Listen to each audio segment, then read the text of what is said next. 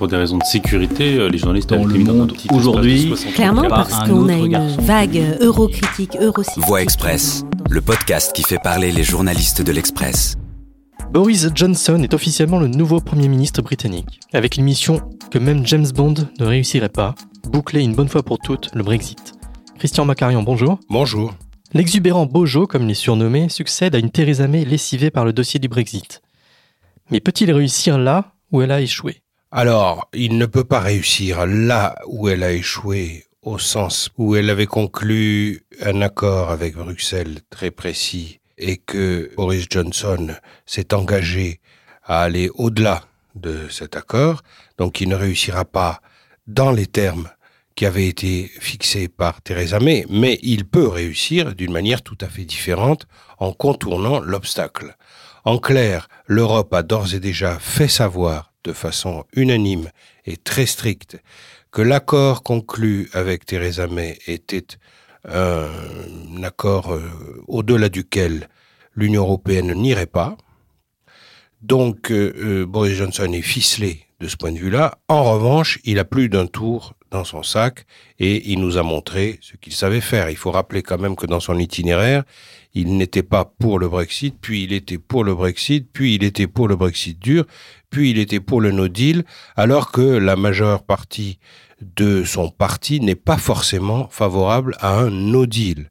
Donc il va composer avec la majorité très courte des conservateurs à la Chambre des communes pour obtenir sans doute un accord qui permette, avec des petites modifications à la marge, de ne pas dire qu'on reproduit l'accord de Theresa May, mais que quelque part on le reconduit quand même. Tu l'as déjà rencontré, Boris Johnson? Oui, je l'ai rencontré. J'ai même dîné avec lui, je n'étais pas seul, mais nous étions un nombre restreint de journalistes. C'était en 2016 à Paris, où il a euh, employé plusieurs fois des mots français et euh, à chaque fois qu'il faisait une faute de français, ponctuait ça d'un juron qui donnait ah fuck, fuck. Et des fautes de français, il en faisait beaucoup. Donc on a entendu plusieurs fois ce mot dont euh, tous les euh, téléspectateurs sont habitués, puisque c'est le mot préféré des séries télé ou du cinéma américain. Mais la façon dont il le prononce est beaucoup plus drôlatique et il y a chez lui beaucoup de grossièreté, mais très très peu, ou pour, pour tout dire jamais de vulgarité. Alors j'ai une anecdote tout de même, c'est que après avoir plaidé cette année-là en faveur du Brexit, de façon finalement assez molle, ça n'était pas violent parce que ça se situait avant le référendum, c'était euh, au début de l'année 2016. Il a donc euh, plaidé euh, de façon la plus froide possible en faveur du Brexit. Il manquait singulièrement d'arguments et voyant que je le bombardais de questions, il m'a repéré comme le journaliste qui, en gros, adoptait l'attitude la plus anti-brexitaire de la tablée.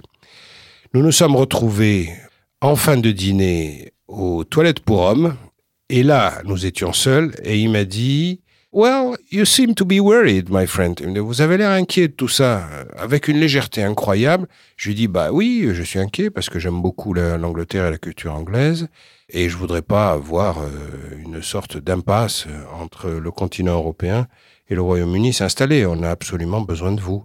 Et il m'a répondu cette phrase quand même inoubliable Don't worry, this is not going to happen. Cela ne se produira pas. Eh bien, non seulement ça se produit, mais c'est lui le chef d'orchestre. L'Express donne de la voix. Tu disais que Boris Johnson avait plus d'un tour dans son sac, mais comme actuellement il s'en prend plein la figure, est-ce que Boris Johnson a des qualités? Quelles sont-elles?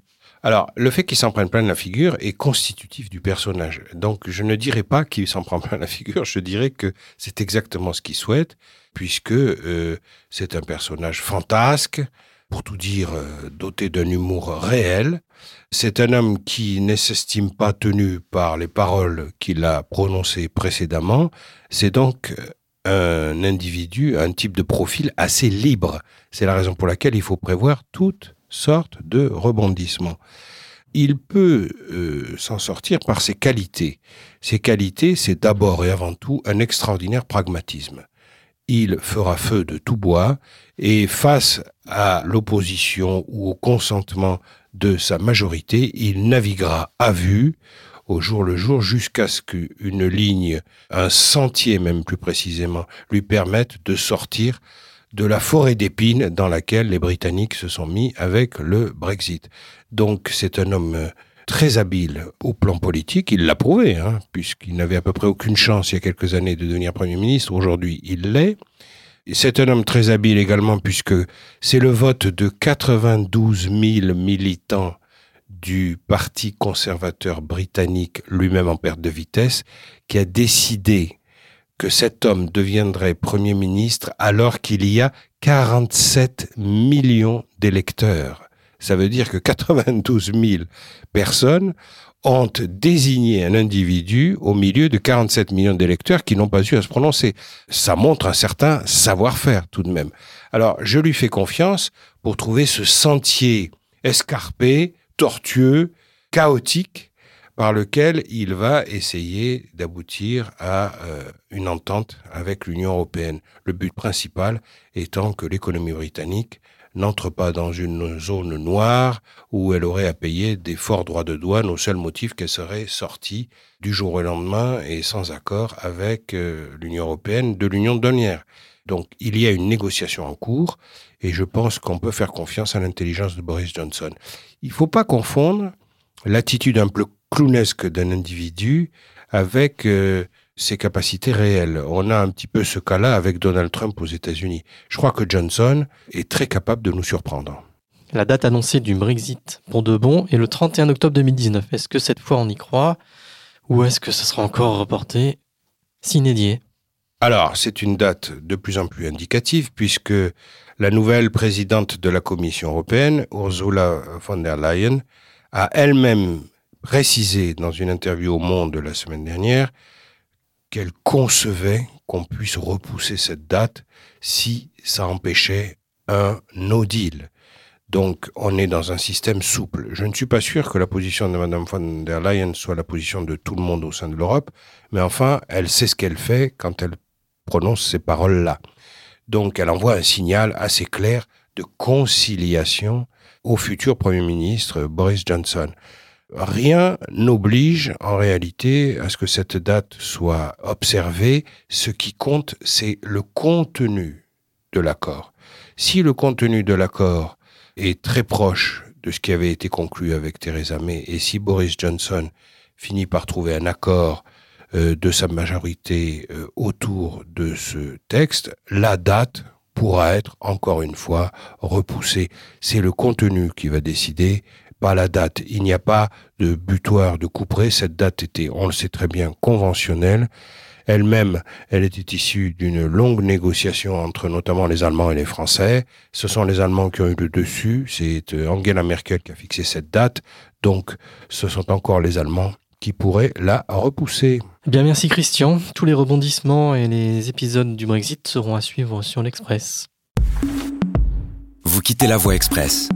Retrouvez dès demain d'autres enquêtes de l'Express sur ce podcast.